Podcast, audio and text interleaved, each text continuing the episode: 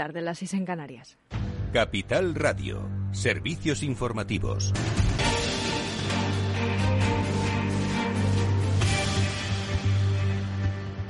Buenas tardes. El Consejo Interterritorial de Salud acuerda reducir los aforos de los recintos deportivos al 75% en exteriores, como los estadios, y al 50% en los pabellones cerrados.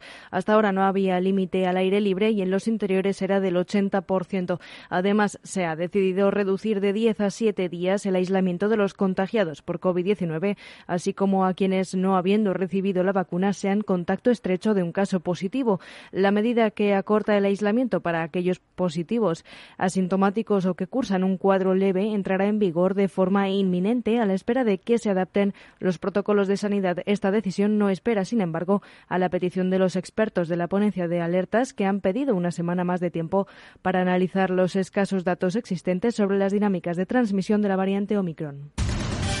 Ayer, cuando Sanidad notificó la peor cifra de contagios en lo que va de la pandemia, en concreto 99.671 casos en solo 24 horas, ocho comunidades autónomas registraron las cotas más elevadas de positivos diarios de la pandemia. Estas fueron Navarra, Galicia, Baleares, Murcia, Andalucía, Cantabria, Canarias y Aragón. Salvo en Melilla y Andalucía, la incidencia acumulada en datos de ayer por el Ministerio de Sanidad y a la espera de que actualicen los datos este miércoles, superaba ya los 900 casos por cada 100.000 habitantes. Además, la presión asistencial continúa en ascenso y la ocupación de las UCI se sitúa en 18,7% en riesgo alto, según el semáforo de sanidad, siendo la comunidad autónoma en peor situación Cataluña. En la Comunidad de Madrid, Enrique Ruiz Escudero, consejero de Sanidad, sostenía que la pandemia ha, cambiado sus características. Que pase de cinco días eh, esa cuarentena, de 10 a 5 y luego cinco días con especial precaución, con mascarilla. Entendemos que, dada la situación que vivimos con Omicron, que ya en Madrid es predominante prácticamente por encima del 95%,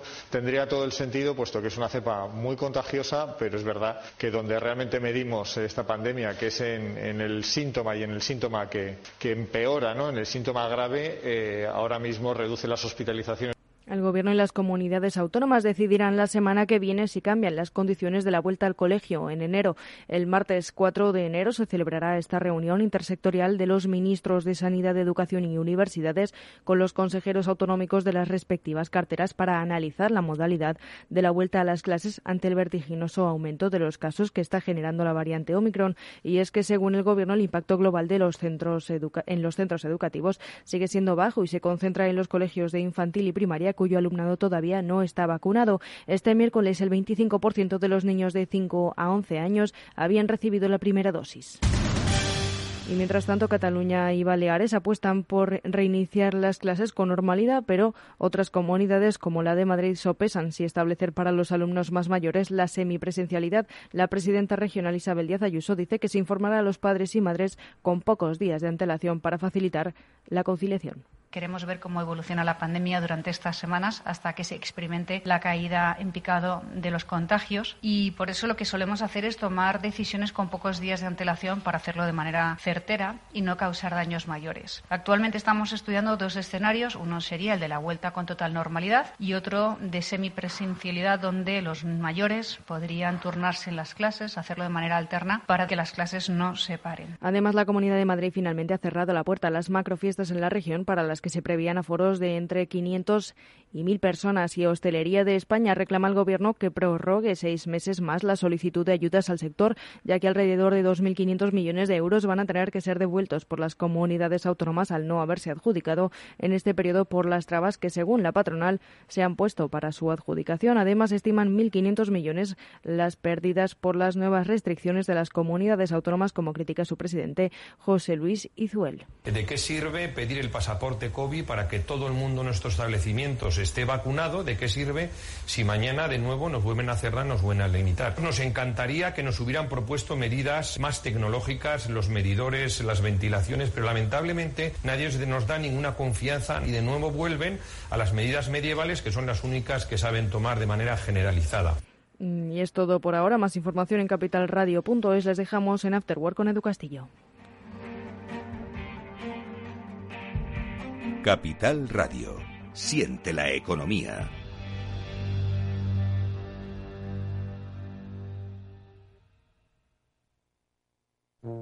hablar con esa persona, tomar un café con los del trabajo, recibir un mensaje de buenas noches, descubrir ese grupo indie a tus amigos, cenar en familia, enviar tus mejores deseos, postear tus vacaciones, saber que los tuyos están ahí. Conectar es mucho más que datos y gigas. Es la emoción que sientes al compartir momentos con los que más quieres. Lo mejor de conectar es cómo nos hace sentir. Felices fiestas. Telefónica.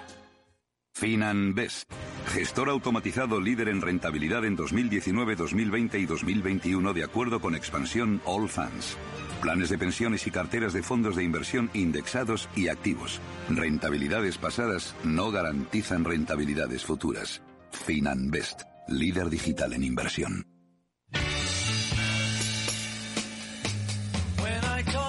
Después del trabajo, After Work, con Eduardo Castillo, Capital Radio. ¿Qué tal amigos? Buenas tardes y bienvenidos a este After Work que ya comienza aquí en la sintonía de Capital Radio. Hoy vamos a conocer historias de éxito longevo empresarial y futuras historias de éxito que pueden darse, porque entre otras cosas hablaremos en este programa con uno de los candidatos. Ya sabéis que a la vuelta de la esquina están los premios Capital a la excelencia empresarial. Bueno, pues uno de los candidatos en la parte de excelencia en la formación va a estar con nosotros. Hablaremos con MSX, concretamente lo haremos con su director de negocio internacional, con Jorge García, con el que hablaremos de cómo esta compañía especializada en el sector automovilístico es eh, líder en muchos terrenos y especialmente en el de la formación. Y como digo, también historias de empresariales longevas, como la de Zeiss, eh, expertos en óptica. Bueno, pues 175 años llevan trabajando casi dos siglos, ¿quién lo diría? Bueno, pues con su director general aquí en España, con Alberto Cubillas, también charlemos un rato en este, en este programa. Y en nuestro espacio El Transformador, ya sabéis que siempre nos gusta eh, contar experiencias de cambio y experiencias de transformación. Bueno, pues hoy eh, contaremos con eh, la conversación eh, de Bedforce. Es una iniciativa global de Salesforce en la que facilitan la reincorporación al mercado de trabajo a los veteranos de las Fuerzas Armadas. Bueno, pues con Joaquín Carrasco, que es vicepresidente de la compañía, y con Paula Calles, que es consultora en Salesforce, hablaremos de esta interesantísima iniciativa Bedforce, con la que estoy seguro de que puede ser muy inspiradora para, para todos. Esto, amigos, es After Work. Bienvenidos, comenzamos.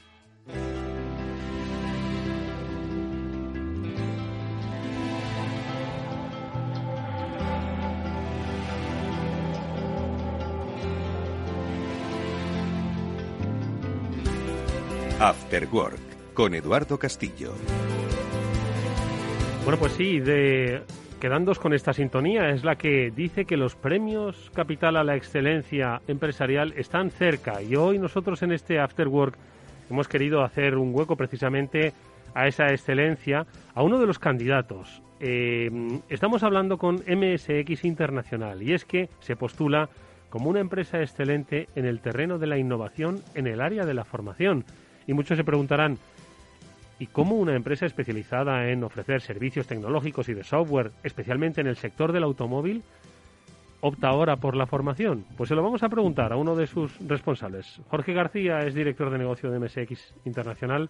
Hoy nos acompaña Jorge, ¿qué tal? Buenas tardes, bienvenido. Hola, ¿qué tal, Eduardo? ¿Cómo estás? Buenas tardes. Oye, te, te, desearé toda la suerte del mundo al finalizar la entrevista para esos premios. Ojo. Perfecto. Vale, pero para empezar, MSX Internacional, para que la gente se sitúe, especializados además en el área del automóvil, pero sobre todo ofrecer servicios de externalización de tecnología, es decir, de gestión tecnológica para los fabricantes. ¿Qué es MSX, MSX Internacional? ¿Cuál es vuestro potencial negocio? Y ahora hablamos de formación.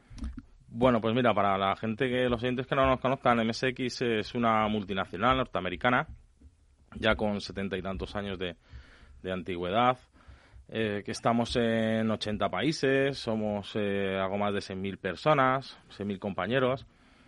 Em, y nos dedicamos, eh, sobre todo, estamos muy enfocados, nuestro negocio está enfocado en el sector de la automoción. ¿Qué hacemos en el sector de la automoción? En realidad todo. Hacemos todo, trabajamos para todas las marcas de fabricantes. Hay muchas cosas que hacer en el sector de la automoción. Efectivamente. Y realizamos desde proyectos de externalización de perfiles, por ejemplo, eh, llevamos eh, plataformas de atención al cliente, eh, llevamos gestión puramente de negocio, tanto en ventas y postventa. Eh, y además, desde hace también bastantes años, estamos muy especializados en el tema de la formación que es de vital importancia en el, sector, en el sector de, automoción. O sea, me atrevo a decir, Jorge, que menos hacer coches, hacéis todo lo que hace un fabricante de coches, todo lo que necesita hacer un fabricante de coches. Efectivamente. De hecho, muchas veces lo explicamos. Nosotros decimos que en el lado izquierdo están los fabricantes o los OEMs y en el lado derecho están las redes de distribución o los concesionarios, como todo el mundo conoce. Bueno, pues en medio está MSX. Y ayudamos tanto a unos como a otros con las necesidades que tienen.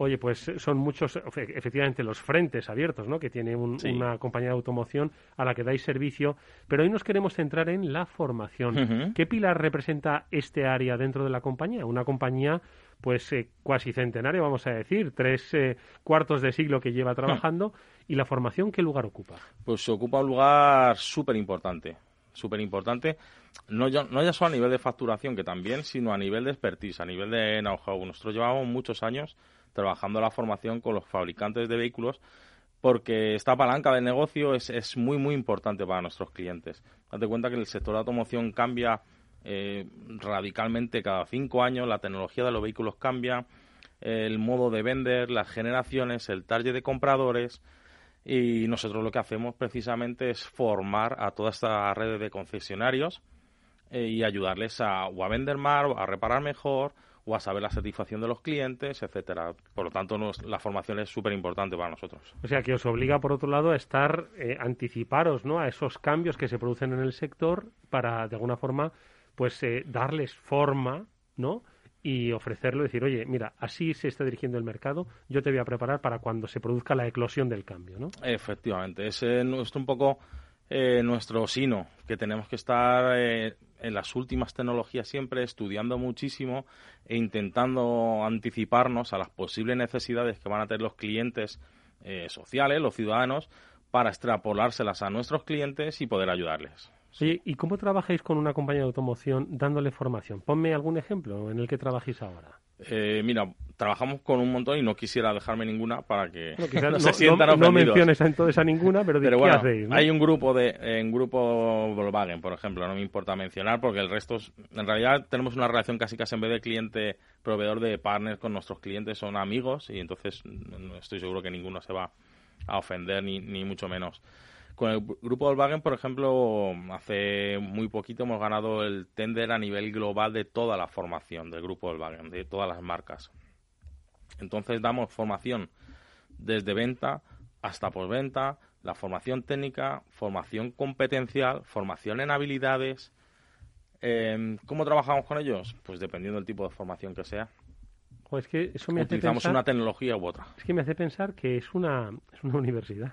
en el sentido en el que hay muchas disciplinas, porque no es lo mismo formar en cuestiones técnicas de mecánica que formar en cuestiones de venta. Nada, nada, que ver. Nada que ver. No. Y además eh, nosotros estamos muy, muy cómodos en este ámbito. Te voy a poner un ejemplo.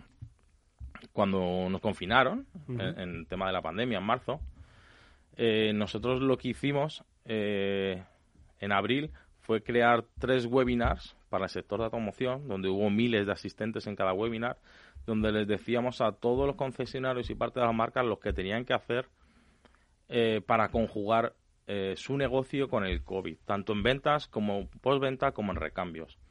La gente decía, anda, qué webinar más buenos. Y a la par, nosotros ya estábamos invirtiendo en tecnología HighFlex o en, en la elaboración de salas croma para dar formación ya este año. Entonces, eh, te, comento esto para que veas cuál es nuestro, nuestra directriz, nuestra carrera, nuestra línea que, la línea que seguimos. ¿Y cuáles son las líneas que vais a potenciar que han resultado exitosas este 2021 hmm. eh, y que vais a potenciar, hacer crecer o empezar a innovar en el año 2022? Pues mira, las que más hemos potenciado y las que mejor resultado han dado son las, los estudios Croma, donde se hacen eh, presentaciones de producto, formaciones eh, de producto comerciales o de postventa incluso, eh, se hacen en streaming, ¿vale? Es una sala croma, como un estudio de televisión, exactamente igual. También se va a potenciar el tema de la tecnología HighFlex, que son, eh, es el blend del Training que se llama, es un, formato de formación un poco híbrido que permite a los asistentes tener eh, formación tanto presencial como online, de un modo híbrido, mezclado, por decirlo así, que potencia mucho el, aprendizaje y potencia el nivel de protagonismo de, de los alumnos. Y el respecto al año, que viene que me preguntabas, pues estamos mirando más tecnologías para aplicar a la necesidad de nuestros clientes, pero de momento poquito te puedo hablar sobre ellas. bueno, tal vez si lográis eh, ser eh, ganadores, ¿no? Ojalá, ojalá. Podáis, podáis dar alguna, alguna pista. Oye, ¿y el sector del automóvil? Decís que sois un termómetro, os anticipáis, ¿no? Es un, un, un, trabajo de anticipación, de inteligencia económica y de anticipación, ¿no? Hmm. ¿Hacia dónde se dirigen estos tiempos eh, complicados donde efectivamente no solo hay un cambio de paradigma en cuanto al consumo, en cuanto al uso, en cuanto al concepto de movilidad, sino las propias, las propias circunstancias pandémicas, ¿no? Que hacen que hmm. ahora mismo la industria pues se ve afectada por crisis de suministros, crisis de microchips, etcétera, etcétera. Eh, ¿Cómo defines ahora mismo el, estado del, sector del automóvil en el que vosotros pues tenéis que hacer de sherpas, ¿no? Para todas esas compañías. ¿Cómo estamos? Sí, bueno, ahora mismo el sector del automóvil a nivel de ventas estamos bastante tocados, ¿vale? Este año, eh, si no me fallan las previsiones, eh, se venderán unos 850.000 vehículos, cuando normalmente un mercado maduro y un mercado saneado y un mercado bueno necesita de un millón doscientos. Entonces, solamente ya esa pérdida hace que, el sector esté un poco tocado. A nivel de venta está mejor eh, y a nivel de producto está bastante bien. Ya todos los fabricantes lanzan tecnologías eh, eléctricas, híbridas, eh, de hidrógeno. los coches van súper equipados. Pero bueno, necesitamos paliar sobre todo el tema de la pandemia y el tema de la crisis de los semiconductores porque esto es lo que hace que, que, bueno, que el sector vaya un poco peor de lo que queríamos. Ya. Eh, vaya, vaya dos temas que, que tenemos por delante, ¿no? Cosas que no están en nuestras manos, claro. Es que eso es lo complicado, ¿no? Lidiar con, aspectos que no podemos manejar. No, efectivamente. Las previsiones dicen que los semiconductores se arreglarán a finales del año que viene. Esperemos que sea verdad. Y el tema pandémico, bueno, pues ya sabes cómo, cómo es. Entre todos, yo estoy seguro que al final vamos a salir adelante. Oye, una última pregunta te quiero hacer, Jorge. Eh, estamos hablando de los premios Capital a la excelencia en el apartado de innovación en el área de formación. Es a lo que concurre MSX Internacional. Ojalá que os lo concedan, como al resto. Ojalá os lo concedan a todos. Esto es lo que tiene. Se tendrá que ganar uno, ¿no? Pero bueno, os deseamos, por supuesto, toda la suerte del mundo. Pero digo la última pregunta que te quería hacer. ¿no? Estamos hablando de premios capital a la excelencia. ¿Qué entiendes por excelencia dentro del trabajo de MSX Internacional? Mira, yo creo que nosotros alcanzamos la excelencia en este, por ejemplo, en este área, en el área de formación, eh, cuando el cliente eh, se queda tranquilo eh, al exponernos los problemas que tiene en este ámbito nuestros clientes se quedan tranquilos. Eh, nos exponen sus necesidades, lo que quieren hacer con la formación, quieren certificar a sus redes eh, de concesionarios, a, las personas que forman parte de estas redes y saben que con nosotros lo van a hacer y lo van a hacer bien. Entonces, cuando tú quitas un problema a un cliente, eh, el trabajo está bien hecho. Y para mí eso es la excelencia. Que el cliente te sonría y que te diga que, que te dé las gracias. Eso sí que es un premio. Sí, para nosotros sí. del cliente. Para nosotros sí. Continuada. Os deseamos toda la suerte del mundo. Jorge García. Muchas gracias. Es director de negocio de MSX Internacional. Nos veremos en los premios. Ojalá que Seguro que a recogerlo. Gracias, muchas gracias.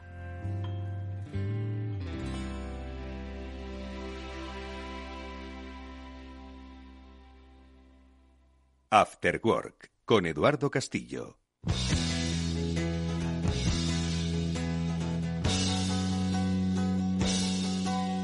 Bueno, pues no muchas empresas en estos tiempos de liquidez y de frenesí empresarial pueden decir que dentro de muy poco, bueno, de 25 años, van a cumplir dos siglos. Pero bueno, 175 ya es suficiente para una compañía como es el caso de Zeiss, a la que vamos a saber cómo pues, se celebran los años y sobre todo cómo ha cambiado eh, el mundo, o por lo menos su visión del mundo, nunca mejor dicho, en estos últimos, en estas últimas décadas. Vamos a saludar a Alberto Cubillas, él es director general de Zeiss. Alberto, ¿qué tal? Buenas tardes. Hola, buenas, tardes. ¿Qué tal todo? Oye, pues no, no se puede decir todos los años que uno cumple 175 años como empresa. De hecho, me consta que son pocas las empresas en el mundo que puedan llegar a cumplir esta onomástica y vosotros vais camino de los dos siglos, ¿no? Efectivamente, vamos, es un hito que además hemos celebrado por, por todo lo grande a nivel mundial, a nivel local, porque lógicamente es un evento para celebrarlo, ¿no? Como muy bien dices, 175 años eh, de historia eh, no, se, no es fácil, eh, no se hace en todas las compañías ni muchísimo menos.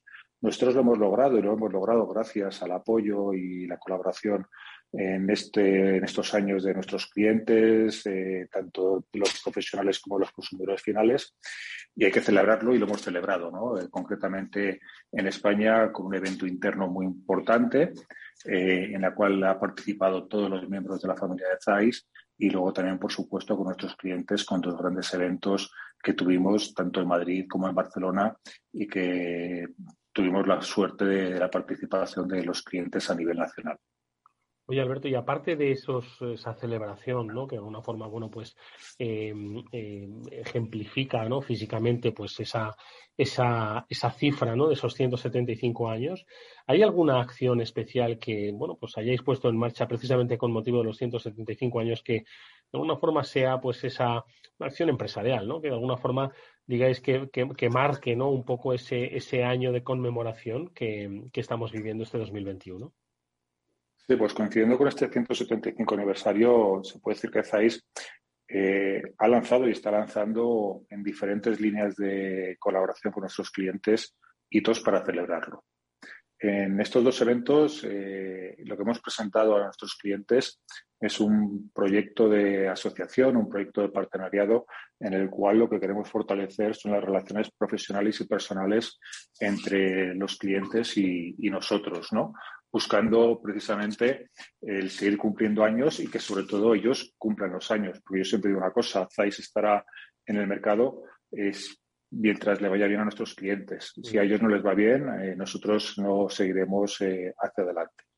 Entonces, como, principal objetivo ha sido lanzar este Partner Program eh, denominado Zeiss Vision Expert, en lo cual lo que buscamos es proveer a nuestros clientes de las mejores herramientas profesionales para conseguir la máxima satisfacción del consumidor, del usuario, del paciente final, sean desde herramientas tecnológicas con soluciones ópticas, lentes o instrumentos, pero también aportándoles eh, todo nuestro apoyo en eh, herramientas de comunicación, de marketing. Eh, de gestión, de punto de venta, para que alcancen la mayor eh, satisfacción de sus clientes, que al final también son los nuestros. Y por otro lado, también eh, lo que estamos haciendo es el lanzamiento de novedades que están marcando hitos a nivel del mercado óptico. Eh, en los últimos meses y ahora reforzándolo, hemos lanzado un nuevo portfolio de lentes que se denomina Zeiss Smart Life, que está totalmente enfocada a las necesidades visuales actuales eh, de los usuarios eh, finales, de los consumidores, de los pacientes. En los últimos años todo evoluciona y todo evoluciona muy rápidamente. Hace 10 años o 15 años eh, todo el mundo se puede decir que era analógico, trabajábamos en formato papel en las oficinas, en el colegio, en las universidades. Pasamos a un formato más digital, pero en un, en un movimiento estático, por decirlo de una manera, ordenadores de sobremesa, ordenadores y ahora estamos viviendo una nueva revolución en la cual todo el mundo estamos conectados a dispositivos digitales, mm. pero en movimiento. Y esto ha sido uno de los últimos lanzamientos ZEISS, adecuándose a las necesidades de las, y a las eh, situaciones actuales. ¿no? Antes preguntabas y decías el por qué. Pues realmente nosotros no innovamos por innovar. Nosotros innovamos y buscamos las soluciones según van cambiando eh, los estilos de vida de los pacientes y de los consumidores. Eh, oye, Alberto, eh, dices que os vais adaptando a esas nuevas necesidades, los clientes están cambiando, las necesidades de los clientes profesionales también, ¿no? Y es un poco lo que te quería preguntar, ¿no? ¿En qué medida en estos últimos tiempos, hombre, obviamente el, año 2020 y 2021 ha cambiado y mucho, ¿no? Eh, a, pues a todos los sectores, diría yo, ¿no? Pero bueno, entiendo que esos son catalizadores de un cambio que ya se venía produciendo en vuestro sector. ¿Cuáles son, dirías, esos cambios que, más, no sé, decir, más han impactado o sí más han condicionado pues un poco ese, esa evolución conjunta que hacéis con vuestros partners? Eh, ¿Dónde pondrías un poco los puntos de mayor cambio, evolución, transformación que se ha producido en vuestro sector? Yo creo que el principal cambio que se ha producido con estos meses pasados fundamentalmente es una, un refuerzo de la profesionalidad del óptico optometrista. eh, sobre todo un refuerzo desde la profesional desde el punto de vista sanitario. En los meses eh, de confinamiento todos estábamos dentro de nuestras casas con unas distancias de trabajo muy cortas, usando y abusando dispositivos digitales y esto supuso que una gran mayoría de la gente de la población española percibiera que no estaba cómodo, que sus eh, capacidades visuales no cubrían sus necesidades visuales y esto supuso eh, el refuerzo de la profesionalidad del óptico. Eh, supuso que no todas las gafas son iguales y que el paciente estuviera buscando soluciones mucho más personalizadas y siendo muchísimo más exigente en la mejor solución para, para su día a día. yo creo que el confinamiento, la pandemia, eh, no ha cambiado, sino que ha acelerado fundamentalmente unos procesos de cambio que ya estábamos viviendo. Eh, es curioso porque hay estudios que así lo refuerzan, donde realmente eh, la población media española pasa más del 90% de su día en, espacios cerrados, sea en su casa, sea en oficina, sea en centros comerciales. Y esto se ha remarcado con, con estos meses pasados. ¿no? Y esto ha supuesto eh, todo lo que estaba comentando anteriormente, que los proveedores tengamos que adaptarnos y tengamos que lanzar soluciones para eh, estas nuevas necesidades, que los profesionales tengan que desarrollarse y entender muchísimo mejor y buscar mejores soluciones personalizadas para los pacientes y que los pacientes al final, los consumidores finales, también sean conscientes de esto. Para mí es el gran cambio, ese refuerzo profesional en todo lo, conlleva, en todo lo que conlleva la salud visual. Y, otra cosa que tiene que ver más que con, esa experiencia vivida y ese aprendizaje vivido, con los eh, desafíos de futuro. No te digo que saques una bola de cristal, aunque de cristales estemos hablando, pero sí que hagas una eh, previsión de cuáles son los mayores desafíos a los que quizás la compañía se enfrenta o a los que se enfrenta la industria. Vivimos tiempos de cambios raros, extraños, de desarrollos tecnológicos, de intromisiones de pruebas. No sé dónde fijaríais los desafíos en ZAIS. Mm. Y dentro de los grandes desafíos que hay en el sector eh, óptico, sea desde el punto de vista del profesional de la óptica, del retail, si lo permito decir así, como de los, de los profesionales eh, o de los proveedores, nos estamos encontrando en qué ocurre con el canal digital. ¿no? Estamos viendo que en los últimos meses eh, el canal digital sufrió un boom a nivel de comercio, pero realmente la óptica o la salud también está buscando un equilibrio entre eh, la comunicación o la atención eh, online con la comunicación y el servicio offline. Y yo creo que hay que reforzarlo esto porque es imposible poner puertas al campo. Creo que todos los consumidores estamos buscando cada vez más información y usando cada vez más el canal online. Y ahí es donde nos tenemos que, que buscar, tanto los profesionales de la visión como los proveedores, ese punto de equilibrio.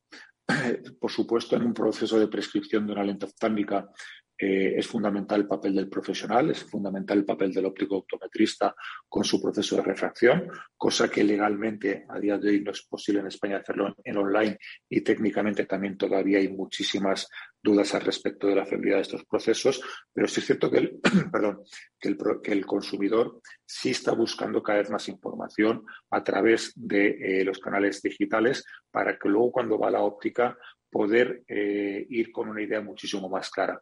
Y ahí es donde tenemos que hacer un esfuerzo todo para conjugar y buscar el equilibrio entre estos dos canales. El canal online a nivel de información y de formación del consumidor y de los profesionales, con el canal tradicional u offline a nivel de eh, poder buscar ese equilibrio sin mermar eh, la atención profesional hacia el paciente. Mm. Oye, eh, Alberto, una última cosa. Eh, ¿Hay más empresas que tengan 175 años? Mm, yo creo que no debe haber muchas en Europa, obviamente. Poquísimas, poquísimas. Y en el sector óptico, eh, ninguna.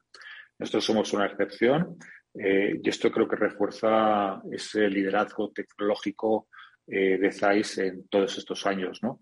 Porque además es que hemos cumplido años y hemos cumplido años muy bien, ¿no? Y está mal que lo diga yo, pero siempre estáis en esta historia, ha estado siempre siendo pionero en lanzamientos que han marcado hitos a lo largo de toda la historia óptica eh, y que han sido reconocidos por los profesionales como grandes logros, ¿no?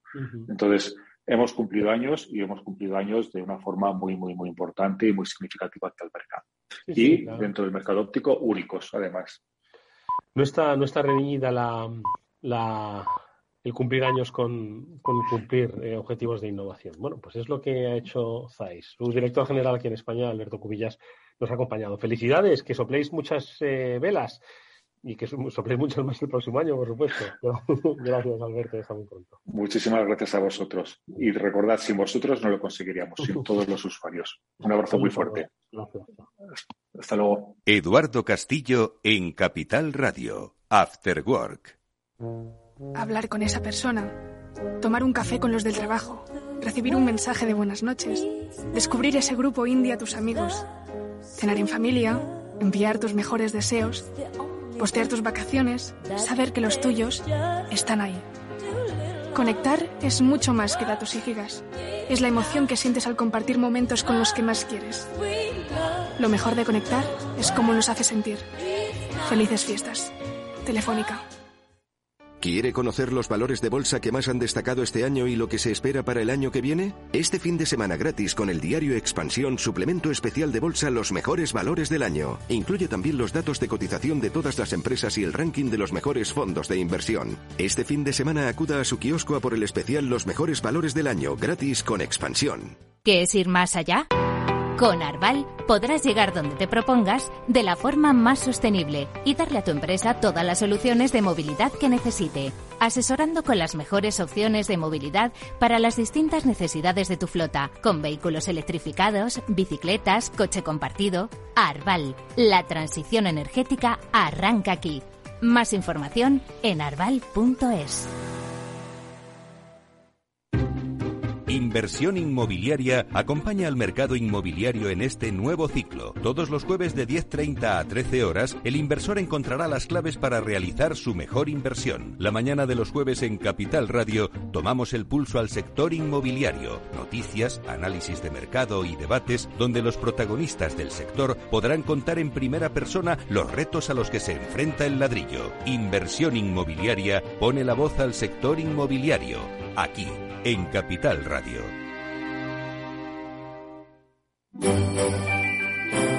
Capital Radio os desea feliz Navidad.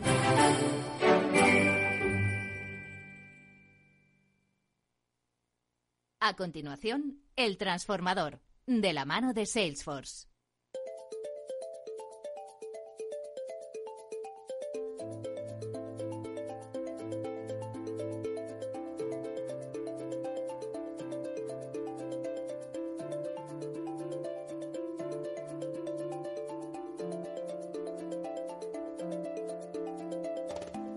Bueno, pues ya es momento de hablar de transformación digital. Hoy vamos a hablar de la transformación digital de la vida de las personas. Normalmente lo hacemos de las compañías. Bueno, pues hoy la persona en el centro, porque la iniciativa que los especialistas de Salesforce, con quienes hacemos este transformador, nos van a contar, eh, creo que es muy, muy significativa de cómo pues, podemos darle a través de la tecnología un cambio a nuestra vida. Un cambio motivado por diferentes circunstancias que hoy vamos a compartir con nuestros invitados. Nos vamos a centrar en un concepto o en una herramienta, BET Force. Estamos hablando, bueno, en inglés estaríamos hablando de veteranos. Bueno, vamos a ver cómo se aplica esto a nuestro país, cómo se aplica esto a la transformación digital de las personas. Vamos a saludar a Joaquín Carrasco, que es vicepresidente de Salesforce, nos acompaña en este estudio. Joaquín, buenas tardes, bienvenido. Hola, buenas tardes, ¿cómo estás?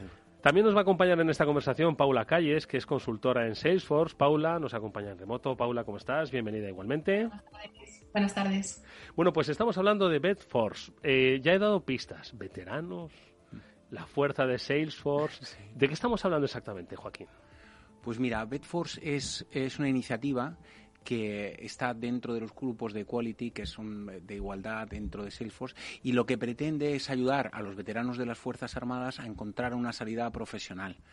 Em, y bueno, pues básicamente eso es lo que, lo que intentamos hacer aquí también. Oye, es una iniciativa que entendemos nace en Estados Unidos, pero que es extrapolable pues a todos los países donde opera Salesforce y en España está trabajando igualmente, ¿no? Así es, exactamente. Bueno, yo mm, llevo en la, en la compañía cuatro años y fue nada más entrar que, que conocí de la existencia de, de esta iniciativa que, que, me encantó porque, bueno, mi pasado profesional eh, está unido al ejército. ¿Puedes compartirlo? sí, sí, por supuesto que sí. Sí. Eh, sí, soy oficial del Ejército del Aire y, bueno, la verdad es que hice mi carrera en el Ejército del Aire, como te decía, hasta que un día ciago, bueno, pues tuve un accidente de tráfico que me hizo, pues, no poder seguir con la carrera militar. Pero bueno, sigo siendo militar de corazón y entonces cuando vi esta iniciativa, la verdad es que la cogí y la implanté, y la implanté eh, en España. Y ahora somos 65 personas las que me ayudan activamente a, mover esta iniciativa y, ayudar a los veteranos. ¿Hacia quién se dirige en España? Porque cuando, claro, cuando pensamos quizás en Estados Unidos, donde el, papel activo de las Fuerzas Armadas lo hemos visto, en la actualidad nos lo mm. dice, pues muy diferente ¿no? al de otros países. Aquí, obviamente, también tenemos unas Fuerzas Armadas a las que eh, admiramos y cada vez más ¿no? por el papel que hacen en la sociedad, no solo en el extranjero, sino también dentro de nuestras fronteras. Todos hemos aplaudido a la UME ¿eh? cuando la hemos necesitado. Entonces, eh, en España, ¿cómo se focaliza, hacia dónde se dirige esa especie de esa transición para alguien que ha formado parte de las Fuerzas Armadas? Porque en tu caso fue una circunstancia extraordinaria, ¿no? La que te sucedió, pero a no todo, no todo el mundo, ¿no? Vive esa circunstancia extraordinaria, pero sí que viven un cambio de vida, ¿no? Es correcto, fíjate.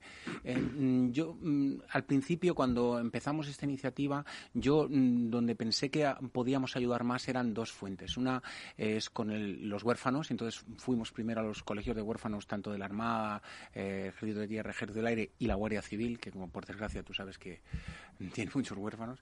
Em, y fue, fue de las primeras cosas que hicimos. Y luego empezamos a, ver em, a veteranos, a, personal militar que, que, terminaba su compromiso con el ejército, 40, 45 años, y que tenía que buscar un, nuevo trabajo en la mm. vida civil. Y entonces eh, orientamos ahí es, las dos primeras acciones. Claro, un nuevo trabajo porque siempre lo hemos dicho, dice, oye, que es que la vida laboral de una persona cada vez es más larga y sobre todo las capacidades de una persona cada vez son mayores, ¿no? Entonces, estamos hablando de que quizás la vida laboral eh, de eh, un, miembro de las Fuerzas Armadas igual puede cambiar a los 40, 50 años y luego estamos hablando de otros 15 años de trabajo activo, ojo. Es correcto, sí.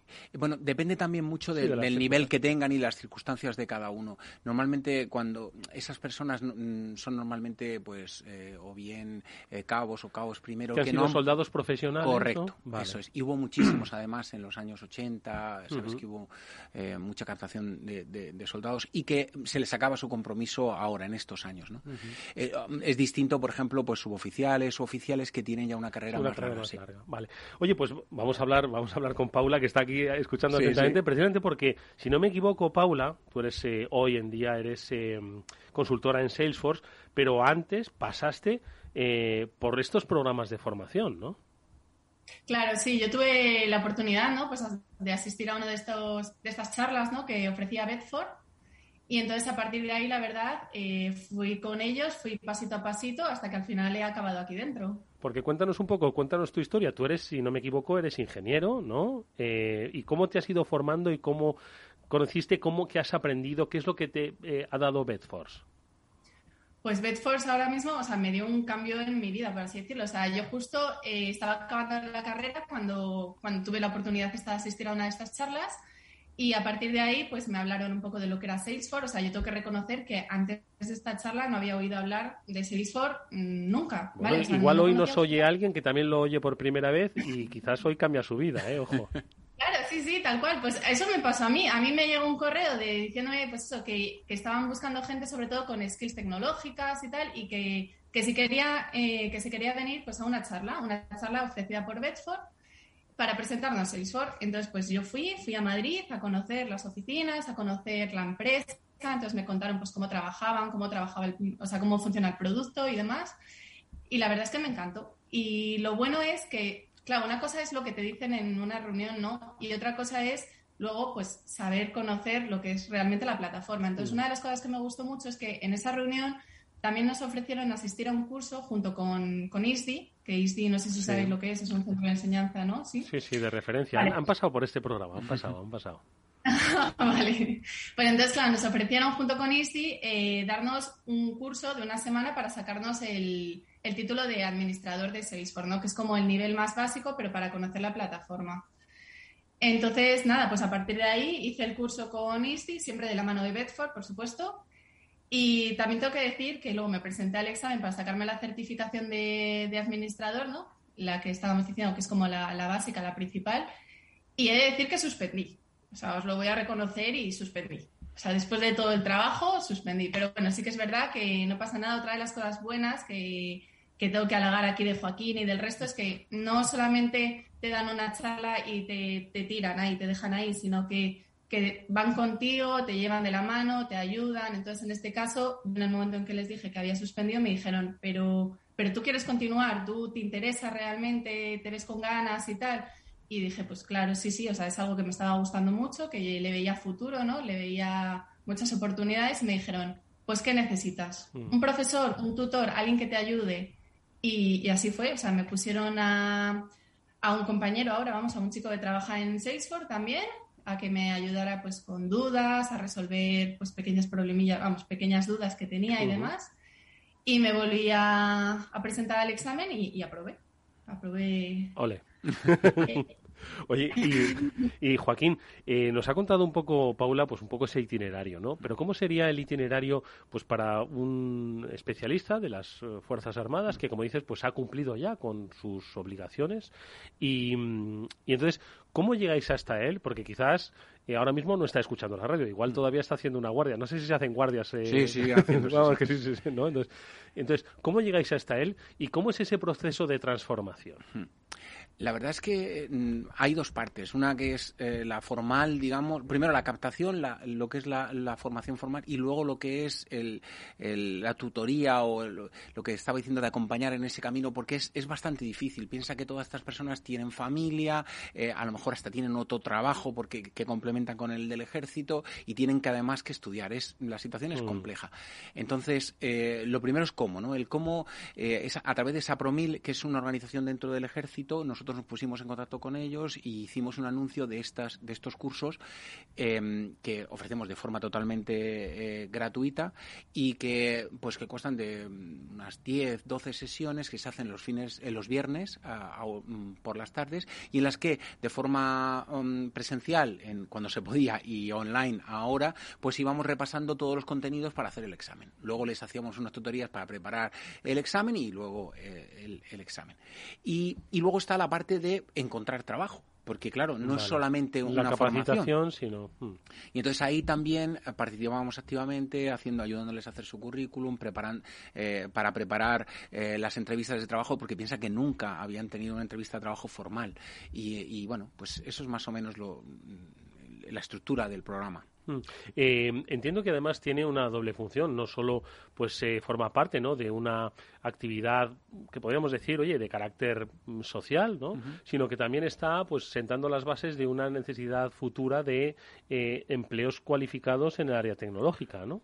Sin duda. O sea, de hecho, mm, lo que estamos pensando ahora es expandir aún más, no solo porque la iniciativa no solamente cuida a, los militares, sino a sus familias. O sea, entonces, para esposas de militares o, cónyuges de militares que ahora quieren reconvertirse y cambiar, hay mucha, mucho mundo ahí que estamos explorando ahora mismo y que estamos abriendo para, para dar esta formación. Lo que me hace pensar, Paula, de todas formas, es que eh, si bien es una iniciativa que se inspira ¿no? en, el, en, el, en el área de las Fuerzas Armadas, que como bien explica Joaquín, pues es perfectamente extrapolable a sus familias.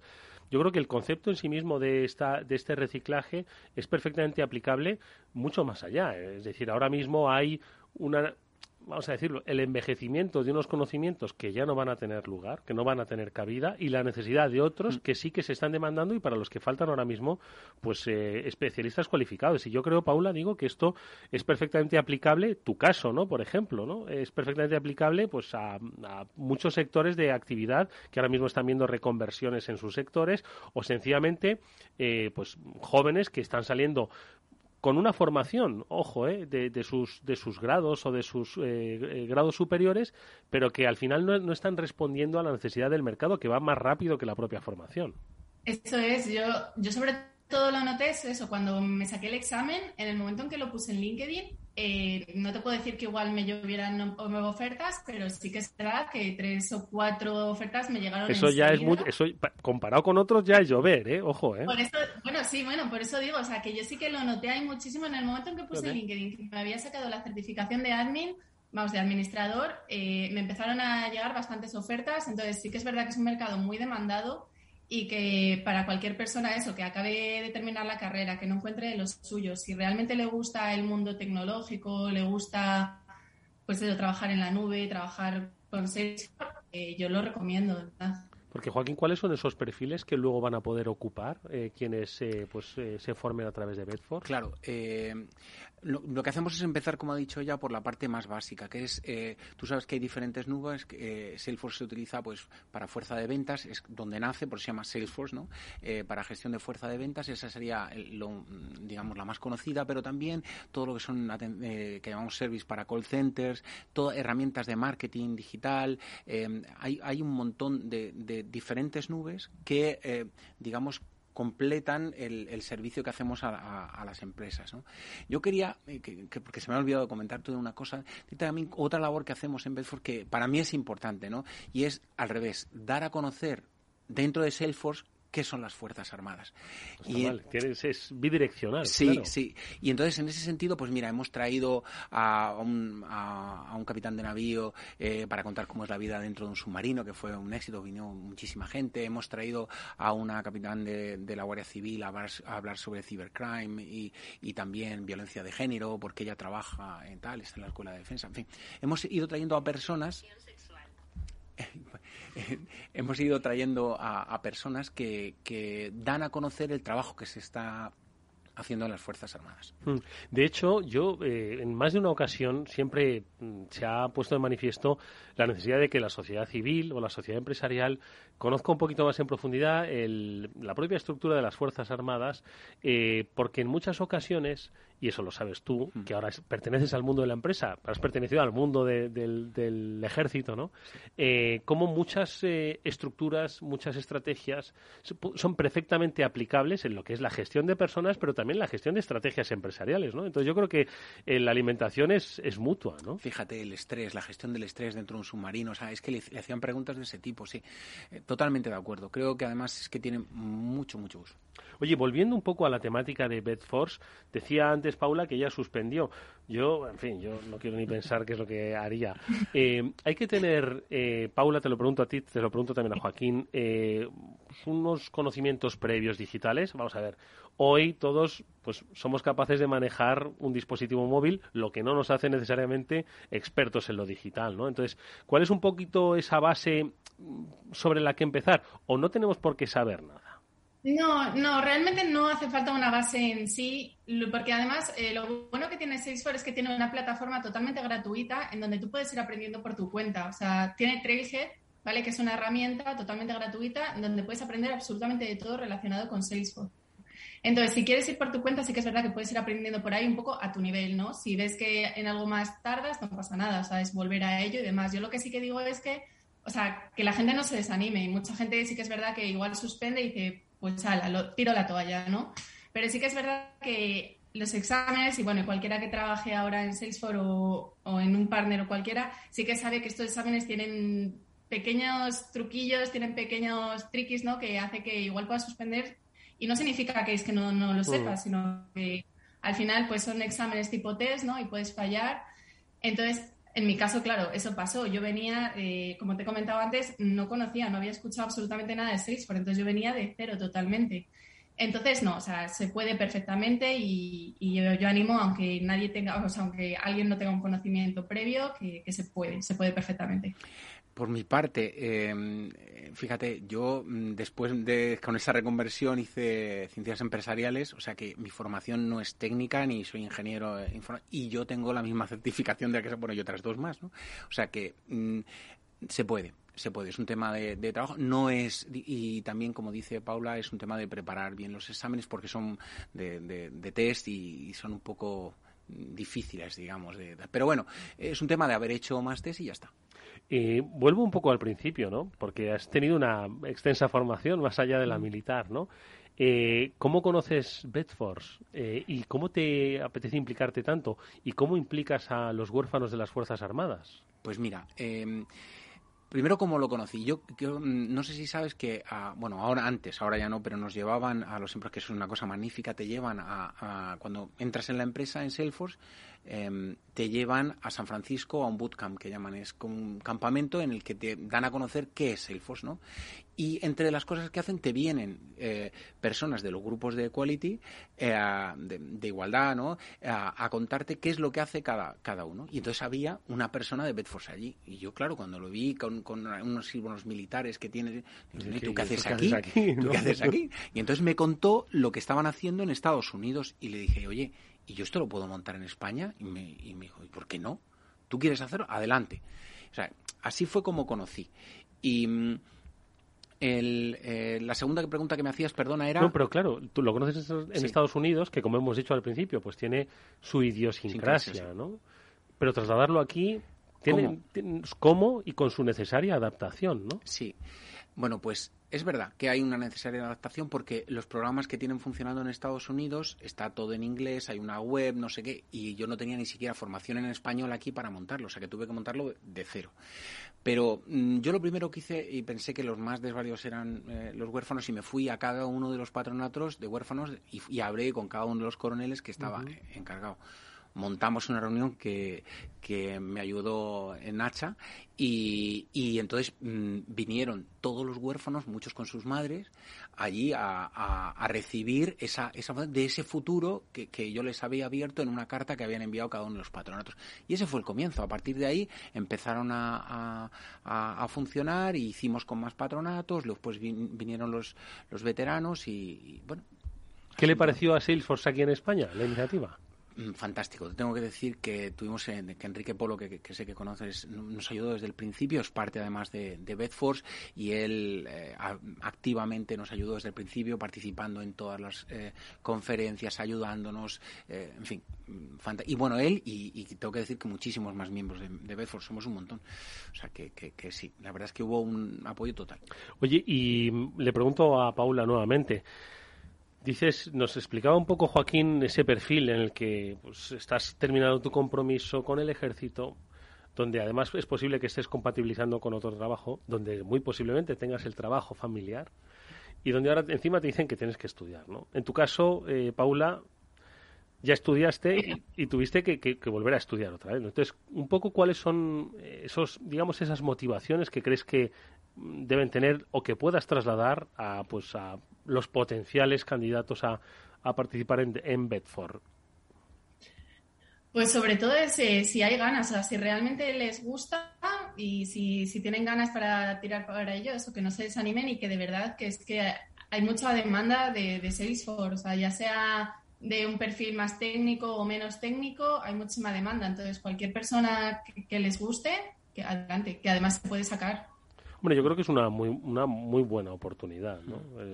Sí, yo creo que también el, hecho de, todo esto de la pandemia que ha pasado nos ha enseñado que, la transformación digital y todo lo que son el uso de las nuevas tecnologías y sabes que Salesforce desde el principio está en la nube em, es algo eh, fundamental y entonces apuntar por una, una, tecnología o una industria en la que está metida directamente en ello es, es garantía de, éxito y la prueba es pues como va Salesforce y, que cada vez estamos, bueno, no sé si puedo decir todos los números, porque cada, vez somos más y, estamos más expandidos en, en, España ¿no? y en el mundo.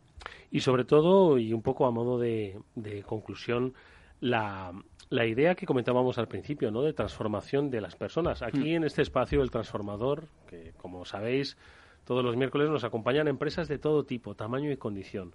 Hemos contado eh, la temporada pasada pues, con innumerables experiencias de transformación de compañías que están, ojo, siempre formadas por personas, ¿no? Y que tienen su lógica empresarial. Decías, bueno, es verdad, ¿cómo no se nos había ocurrido antes que podían transformarse así? Pero jamás habíamos dedicado nuestro espacio a ver un potencial eh, de transformación de las personas, ¿no? de la propia persona para dirigir su camino profesional por la vía de la digitalización a través de la herramienta. Y yo creo que es algo, en este caso, hoy se llama Bedforce, está dirigido al mundo de las Fuerzas Armadas, a los huérfanos de las Fuerzas Armadas, pero estoy seguro de que este concepto de transformación, de redirección de la vida, Em, se va a hacer muy presente en los próximos años. No solo por lo que hablábamos de pues, el tiempo de trabajo, sino, Joaquín, por, por, por, estos tiempos de transformación que nos está exigiendo el tiempo que vivimos, básicamente, y que todos tenemos que pensar que igual debemos transformarnos un poco en la manera en la que Bedford lo está haciendo, está ayudando, ¿no te parece?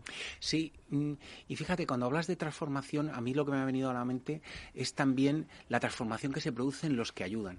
Eh, es algo curioso y, me gustaría... Eh, o sea, las personas que participan, mm, personas de Salesforce que ayudan en, este programa de Bedforce, no, no, sabes la ilusión, las ganas, la satisfacción que obtienen de, devolver a estas personas que, para, la, para que, para ellos son importantes por el servicio que, y, mm, me gustaría que vieras cómo entra en una clase y lo primero que hacen es darle las gracias por su servicio. Es, es, es muy, muy, muy agradable ver cómo esa transformación también se produce en las personas de, de, Salesforce.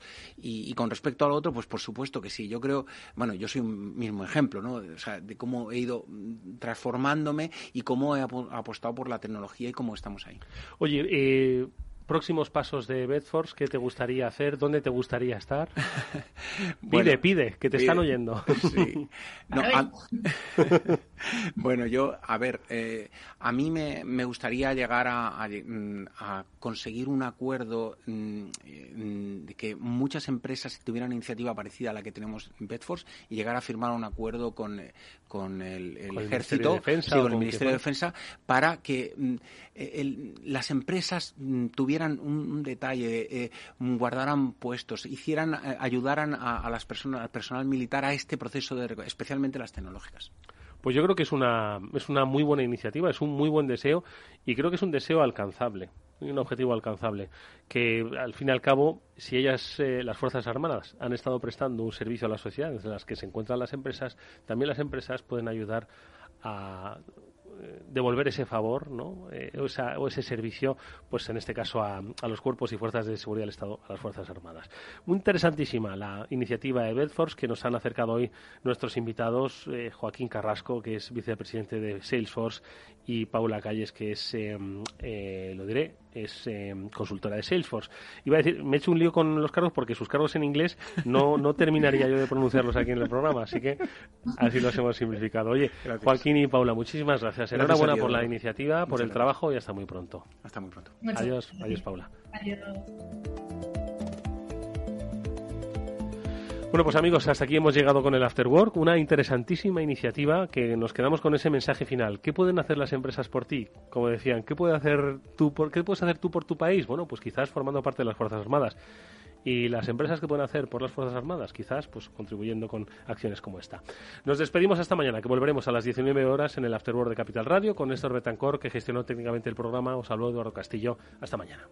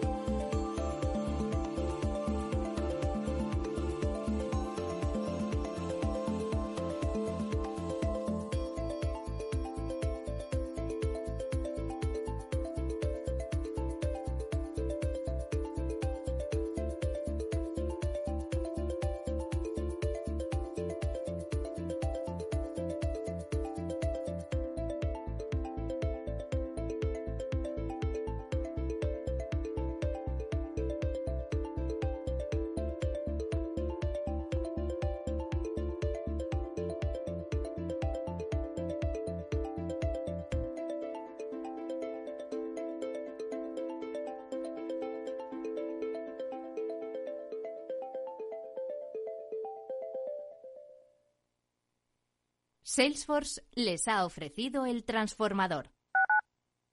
Capital Radio Madrid 105.7 tras una colisión, la unidad de accidentes de tráfico de Hospital Moncloa te ofrece tratamiento integral y personalizado, un experimentado equipo multidisciplinar y asistencia urgente las 24 horas. Citas al 620-317-747. Avenida de Valladolid 83, Madrid. En HLA Universitario Moncloa cuidamos de ti y de los tuyos.